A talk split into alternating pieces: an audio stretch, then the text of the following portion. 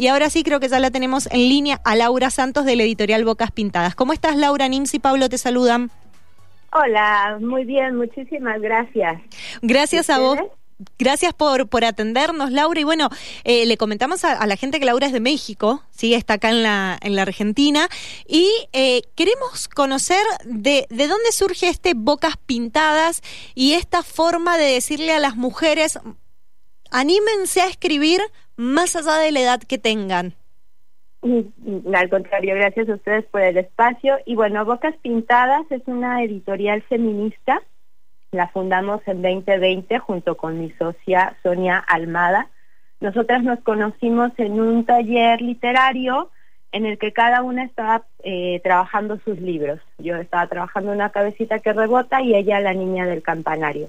Entonces empezamos como a fantasear con la editorial soñada que nos podría publicar y resultó Bocas Pintadas, ¿no? Que es una editorial que solo publica textos escritos por mujeres y que aporten a los pensamientos feministas. Tienen que, que de alguna manera reflejar desigualdades, otras formas de ser mujer, de ser hombre, ¿no?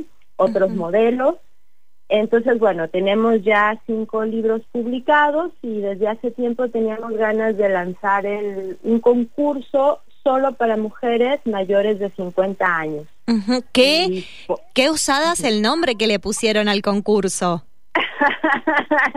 sí, sabemos que fue provocador, pero realmente tenemos ganas en estas nuevas propuestas, en esta nueva propuesta de ser mujer y de ser sociedad, pues de desvincular a la mujer de la maternidad, no porque estemos en contra de la maternidad, ni mucho menos, sino por reconocer que la mujer es mujer. Además es madre, además es trabajadora, además es escritora. Entonces, por eso quisimos jugar con el No soy tu abuela. No soy tu abuela es el nombre del concurso para nuestros oyentes, les explicamos, y dice, no soy tu abuela, el fin de la palabra silenciada, concurso de cuentos para mayores de 50. Y con, con respecto a este, a este no soy tu abuela o a estas palabras silenciadas que, mencionas ¿ustedes notaron que a medida que fueron eh, cumpliendo años, básicamente, y ganando experiencia, se fueron cerrando puertas?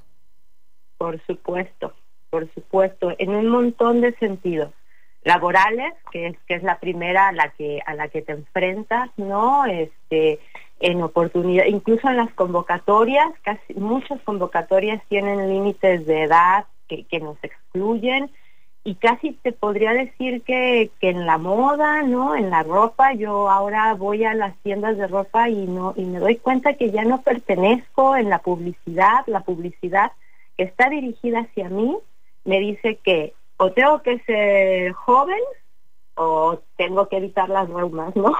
Entonces, este, se, ahí se va cerrando. Hay de hecho la OMS eh, utiliza el término edadismo para reflejar la discriminación por edad. Y es la tercera más común en el mundo, solo antecedida por el racismo y el sexismo. Claro. O sea, existe.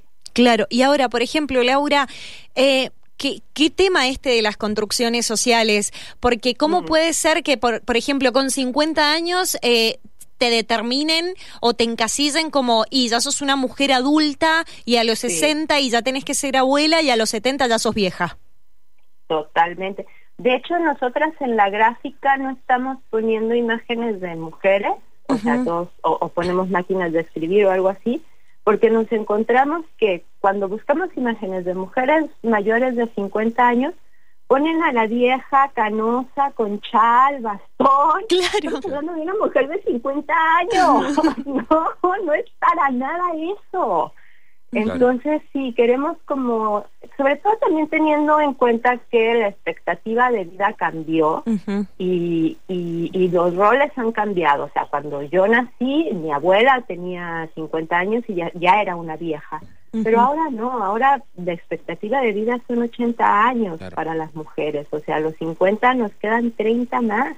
Laura, nos tratan como, sí, dime. Eh, eh, para no irnos de tema, eh, ¿por qué crees que pasa esto? ¿Quiénes creen que, generan esta opinión de, lo que decía Nim, si viste, sos joven o sos vieja? Em, ¿qué, será? La, ¿El marketing? lo laboral? ¿Qué cuestiones entran ahí en juego que generan todas estas opiniones? Sí, definitivamente yo creo que tiene que ver con, el mercado, con que se cree que, la fuerza productiva y quienes tienen capacidad de compra es, es un rango de edad como muy específico, entonces se va se van excluyendo a los polos. Sin embargo, hay otras tendencias de marketing que ya empiezan a incluir al, público infanto-juvenil y a las personas mayores ya está esta categoría silver o plata, ¿no? Como para el eufemismo por las canas. Sí, sí, sí. Este, pero se siguen como tratando, insisto, como como como, eso, pues para, para que no te duela la rodilla o para que no se te note la arruga. Entonces nosotras queremos también como como regresar o, decir en voz alta, pues a los 50, 50, 60, 70, 80 años, las mujeres y los seres humanos en general pueden seguir siendo productivos, creativos y tienen cosas súper interesantes para decir. Bien, y ahora Laura, volviendo al tema del concurso específicamente, ¿cómo hace la gente para participar? Bueno, mira, nosotras este concurso está es solo para mujeres mayores de 50 años nos tienen que enviar un cuento inédito que aborde la problemática violencia de género. Queremos saber qué quieren decir las mujeres en ese tema.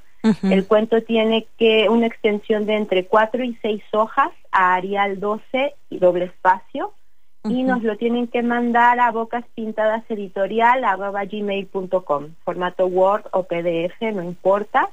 Este antes del 28 de febrero, porque los resultados se darán a conocer el 15 de abril a través de nuestras redes sociales. Eh, solo tienen que ponernos su nombre y fecha de nacimiento y bueno, si cumplen con estas instrucciones, estarán participando. Bien, bueno Laura, y también están muy activas en las en las redes sociales, en Instagram las pueden buscar, ahí también están todas las bases y condiciones. Sí, sí, sí, en arrobas bocas pintadas editorial están las bases y también las colgamos en nuestro sitio web bocaspintadas.com. Perfecto, perfecto. Bueno, la verdad que queríamos conocer, Laura, todo lo que ustedes vienen haciendo y cómo surge también esta iniciativa y cómo es el ponerse a trabajar. Digo, porque ustedes venían desde la pandemia y de la noche, o sea, y después de largos debates de darse cuenta de una realidad que no estaba sucediendo, tomaron la iniciativa de crearla ustedes. Sí, sí, sí. Es que yo creo que, que, las mujeres y las minorías tenemos que hackear el sistema y la única forma de hacerlo es uniéndonos. Bien. Laura, muchísimas gracias por estos minutos. A ustedes, un gusto. Hasta luego.